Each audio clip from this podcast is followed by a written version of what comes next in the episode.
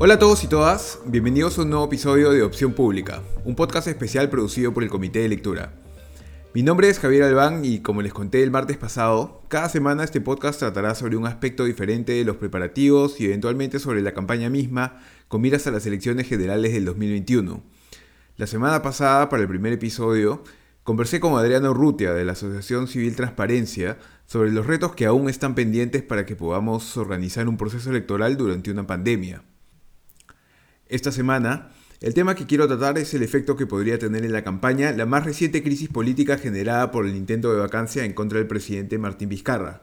Y dado que es común que en cada elección busquemos romper con lo que no nos gusta del status quo, eh, por eso siempre se promete un cambio, ¿no?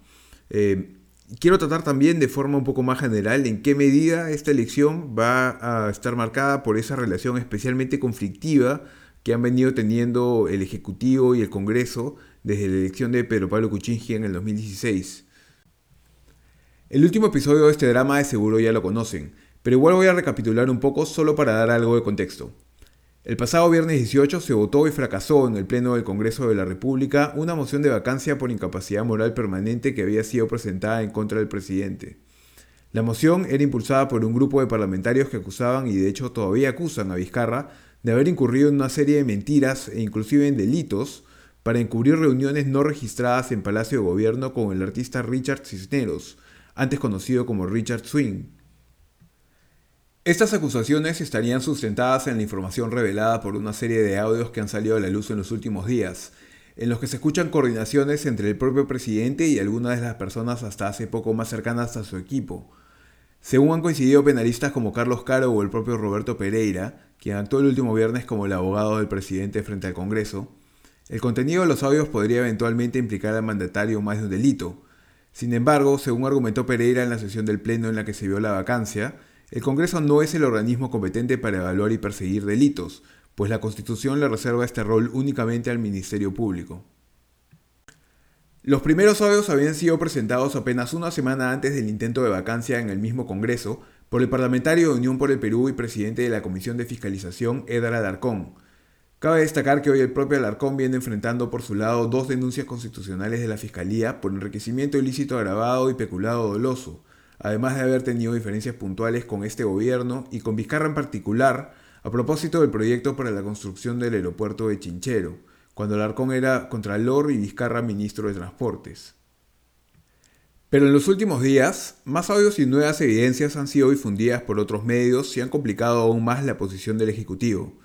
Si bien la vacancia fracasó, todo el contexto descrito, sumado a la inminente discusión sobre la elección de magistrados para el Tribunal Constitucional, sugiere que la vacancia será solo una batalla más en medio de una guerra que probablemente continuará por varios meses. Para ahondar un poco más en el análisis sobre cómo podría este contexto moldear o impactar la próxima campaña, conversé con el especialista en opinión pública y presidente ejecutivo de Ipsos Perú, Alfredo Torres, para empezar, le pregunté directamente si él consideraba que esta crisis en específico tendría algún impacto en la campaña que está por empezar. Yo creo que va a impactar em, parcialmente porque finalmente los peruanos votamos por personas y no por partidos, ¿no? Entonces, lo que va a ocurrir en la campaña es que son los, los candidatos los que van a traer o no eh, votos. Sin embargo, sí creo que hay em, algunos, digamos, este, ganadores y perdedores eh, como producto de esta crisis, ¿no?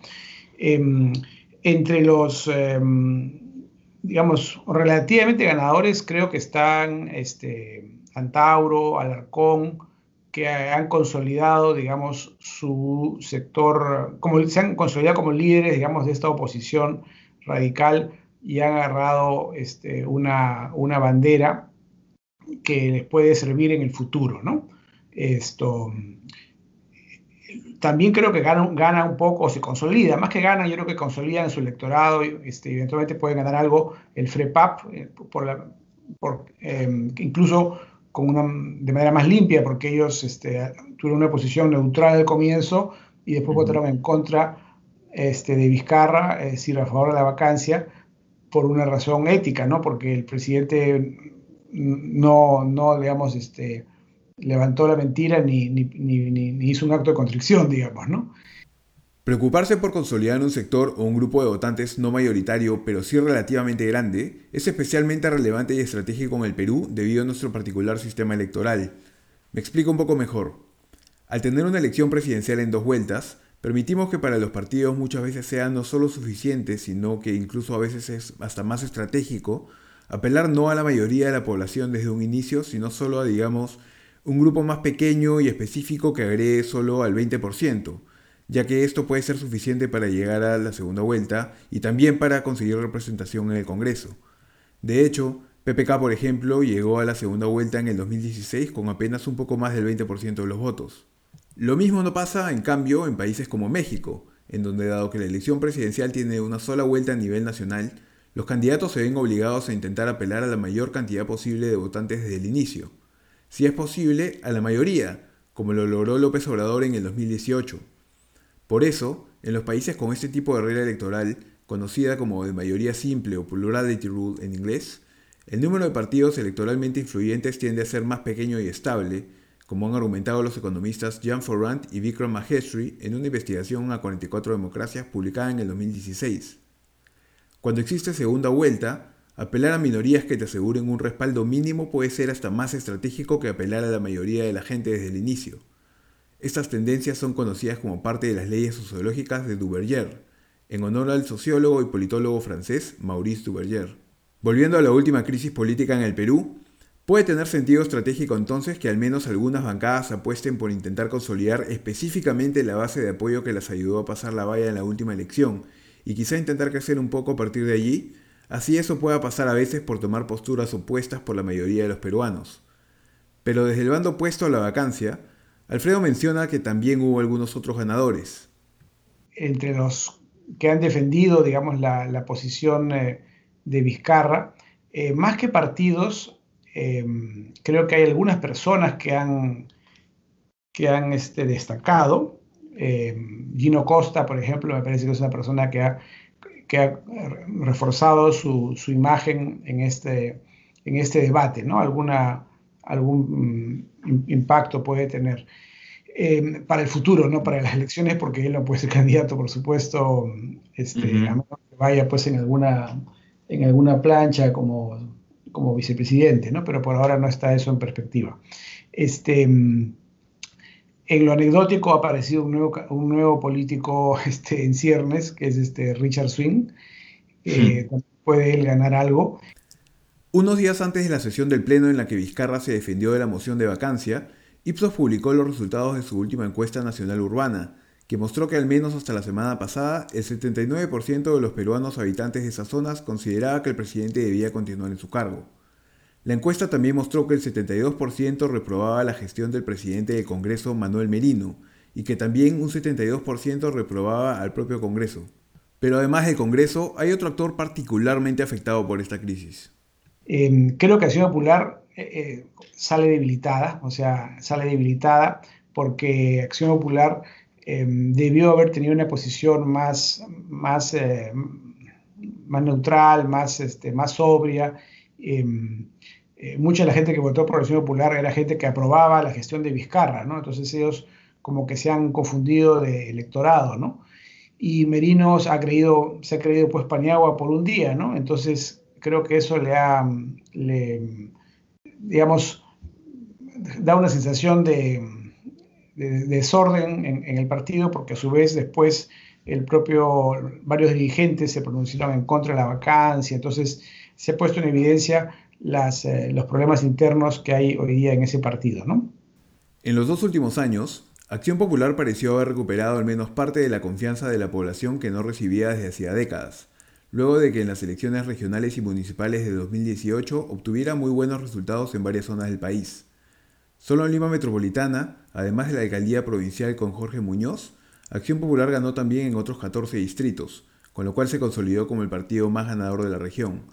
Fuera de la capital ganó también en otras tres gobernaciones regionales en Cajamarca, Huánuco y Cusco, y además varios otros municipios provinciales y distritales. En las elecciones parlamentarias de 2020, esta confianza pareció renovarse cuando Acción Popular se convirtió en el partido con la bancada más grande en el Congreso. Pero como ha sido la regla con todos los partidos que en algún momento desde el nuevo milenio han obtenido grandes cuotas de poder, como en su momento pasó con Perú Posible o el Partido Nacionalista, el apoyo al partido de la Lampa parece haberse empezado a debilitar ya, y es probable que no reciban el mismo respaldo en las elecciones del próximo año. Además, no queda claro tampoco cuánto del voto por acción popular en 2018 o 2020 fue realmente de personas que votaron entusiastamente por ese partido y cuánta de gente que simplemente lo escogió como la mejor opción entre las alternativas existentes, pero sin mucha esperanza ni confianza en el partido. Volviendo nuevamente al tema principal, y más allá del efecto específico que pueda tener la crisis generada por el intento de vacancia, Cabe preguntarse también hasta qué punto impactará en estas elecciones la dinámica absolutamente conflictiva a la que nos han tenido acostumbrados el Congreso y el Gobierno desde 2016. A diferencia de lo que ha sido la costumbre en nuestro último retorno a la democracia, esta vez los actuales congresistas no podrán volver a postular, por lo que no estarán igual de distraídos por la campaña. Las diferencias con el Ejecutivo podrían por ende extenderse por más tiempo que en ocasiones anteriores, incluso hasta cuando la atención de la mayoría ya esté enfocada en la campaña. ¿Cómo podría todo esto marcar el proceso electoral que está por empezar? Bueno, creo que tenemos todavía unos meses más, que son lo que resta de este año, donde la campaña va a ser de baja intensidad, porque todavía los candidatos no se inscriben hasta principios de enero. ¿no? Eh, en ese tiempo vamos a seguir viendo lo que hemos visto ya en el Congreso, que es un afán de, protagonismo de una serie de congresistas, que a título individual incluso, que lo que quieren es tener un futuro como alcaldes o gobernadores, porque no van a poder ir al Congreso, pero sí están construyendo, digamos, una, imagen y quieren, digamos, robar cámara, ¿no? Entonces, eh, para eso nada mejor que, una, que planteamientos, eh, eh, expresiones extremas o, o, iniciativas populistas, ¿no? Eh, de eso vamos a seguir viendo. Ya cuando arranque la campaña, me parece que los focos de, los medios de comunicación, de la opinión pública, las redes sociales incluso, van a estar en los candidatos. Entonces, en ese momento el Congreso ya pasa a segundo plano. En los meses previos a las elecciones del 2016, también hubo relativamente poco movimiento hasta diciembre. Más allá de un crecimiento lento pero sostenido de César Acuña y una tendencia más bien contraria de Alan García. Fue recién a partir de enero que sorpresas como Julio Guzmán primero y Alfredo Barnechea y Verónica Mendoza después alteraron la elección de tal forma que fue muy difícil hasta el final saber quién acompañaría a Keiko Fujimori a la segunda vuelta. Para Torres, esta vez los meses previos al verano serían similares a los de la elección anterior. Sí, yo creería que, va a ser similar. Eh, la, única fecha inminente que puede cambiar un poquito este calendario es que el 30 de septiembre es el último día para que los que quieren ser candidatos de un partido se inscriban en ese partido, ¿no? Entonces, eh, hoy día, por ejemplo, se, especula que si Hernández de Soto va a ser un candidato, si el 30 de septiembre él no se inscribe en, algún partido, pues ya no va a poder ser candidato, ¿no? ese es el tema de que, vamos, lo, lo, que vamos a ver en las próximas semanas es que se va a ir como que limpiando un poco la cancha y definiendo quiénes son los, los candidatos potenciales eh, más probables y ahí pues entrarán la prensa, las redes sociales a, a, mirarlos y escucharlos y a ver qué pasa. Pero el gran público el electorado eh, no toma posición, digamos, hasta más avanzada la campaña, em, en parte porque em, varios de estos candidatos em, novedosos, digamos, no son tan conocidos. Entonces, es difícil que las personas contesten en una encuesta algo diferente eh, porque estos, los candidatos nuevos, como fue Guzmán en la elección de, hace cinco años, pues no son tan conocidos hasta cuando ya arranca la campaña, ¿no? ¿Qué tan conocida es una persona que postula a la presidencia? Es quizá el dato más relevante que nos puedan dar las encuestadoras, además de la intención de voto durante los meses previos a la elección. Un candidato poco conocido tiene una opción menor de lograr un buen porcentaje de votos, pero ser todavía poco conocido también puede sugerir que, si ese candidato logra hacerse conocido rápidamente, su intención de voto también podría crecer con similar velocidad, si al menos parte de la nueva gente que lo conoce le da su apoyo. Eso fue lo que pasó, por ejemplo, con Julio Guzmán en 2016, cuando creció de 1 a 5% entre diciembre y enero y de 5 a 10% entre enero y febrero. Un candidato que es conocido por la amplia mayoría, por otra parte, tiene la ventaja de que su mensaje puede llegar de forma más rápida como una menor inversión en publicidad, a una mayor cantidad de gente. Pero también tiene un techo más claro para crecer, porque la mayoría de gente ya tiene una opinión formada sobre esa persona, y cuando eso pasa, es más difícil cambiar esa opinión. Alguien como Sionis, por ejemplo, que tiene ideas muy interesantes cuando uno lo escucha, eh, si uno pregunta cuánta gente conoce Sionis, todavía son muy pocos. Entonces, mientras los candidatos no sean conocidos, su potencial pues es muy limitado, ¿no? Creo que la ventaja que tiene Forsyth es que él es una persona que desde el fútbol ya se hizo conocido y luego naturalmente como alcalde ha manejado muy bien em, no solo la gestión, sino su, su, imagen pública, ¿no? Entonces eso es una fortaleza.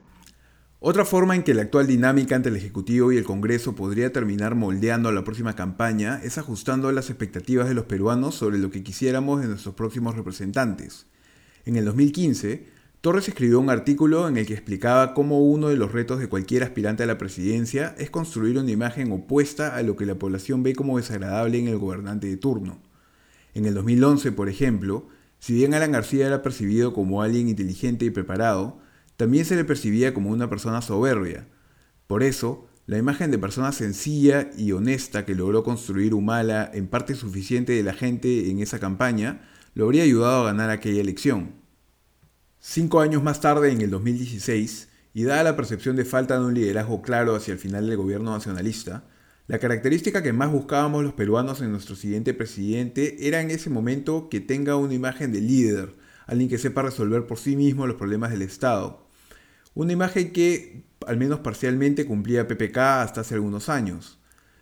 Le pregunté en ese sentido a Alfredo cuál es la característica o características que más buscamos esta vez, luego de pasar cinco años de enfrentamientos constantes entre poderes del Estado y ahora que estamos enfrentando otro reto tan grande como el de la pandemia. Eh, yo diría que hoy día hay un, em, que estamos viviendo una crisis tremenda. Las personas, los electores van a buscar otras dos características, un poco más de, de énfasis quizá que en el pasado, ¿no?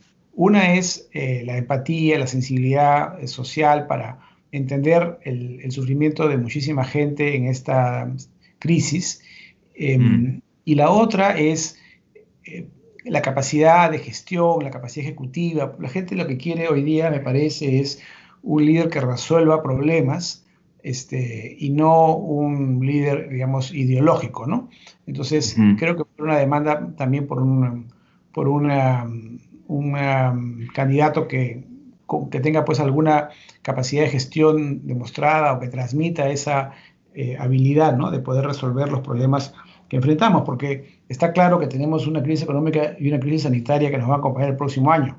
Eh, a eso pues los problemas de, que hemos tenido siempre de mal funcionamiento del Estado, seguridad ciudadana, etc. Entonces, creo que eso va, va a haber una, expectativa por, por ese lado. Lo otro, por supuesto, es que después de haber visto cómo la ha ido PPK y cómo la ha ido a Vizcarra, que ni siquiera tenía bancada con el Congreso, es que eh, necesitamos un presidente que sea elegido con una bancada fuerte, ¿no? Pero eso es más difícil de controlar, pues, ¿no? Porque, digamos, la gente que votó por PPK hace cinco años, hace cuatro años, hubiese querido que tenga una bancada fuerte, ¿no? No, no, no, no lo hicieron este, a propósito, y, y tampoco es que hubiesen votado por, por Keiko simplemente porque Keiko tenía una bancada fuerte y entonces, bueno, ya mejor que sea ella presidente. Ese argumento se usó hace, en la elección de 2016 y no convenció a mucha gente, ¿no? Cada uno vota por, por quien quiere, uh quien simpatiza más. Ojalá, eso sí, para el Perú tengamos un gobierno que tenga una bancada importante, como la tuvieron en su momento este, Toledo, García y Humala. No tiene que ser mayoritaria, pero sí importante para que con un poco más, con alguna alianza, con algún partido más chico, se pueda pues este, ser gobernable el país y no tengamos estos sustos de, pedidos de vacancia simplemente porque la bancada este, es, mínima o inexistente. Como sugiere Alfredo, asegurarse de que el próximo gobierno tenga una bancada lo suficientemente importante como para que no volvamos a pasar por los mismos sustos y conflictos que en estos últimos cinco años depende un poco menos de la voluntad de la gente y un poco más del diseño de nuestras reglas electorales. Si continuamos eligiendo al Congreso primero y confirmando al Ejecutivo después, siempre será posible que escenarios como el de 2016 se repitan. Pero con el plazo para aprobar las reformas electorales a punto de vencer y los congresistas en semana de representación, parece que para el próximo año solo queda esperar lo mejor para que no nos vuelvan a tocar otros cinco años de crisis continua generada por luchas de poder. Hasta aquí llega el episodio de hoy. Espero que les haya sido útil y por favor no dejen de hacerme llegar cualquier comentario o sugerencia a través del comité de lectura o a través de Twitter, en donde pueden encontrarme como arroba Javier Albán, ya sea para mejorar el podcast o sobre cualquier tema que les gustaría que se trate en un próximo episodio. No se pierdan el programa de la próxima semana en el que haré un repaso de las reglas electorales que finalmente regirán en esta elección y cómo éstas podrían moldear la campaña. Eso es todo, muchas gracias.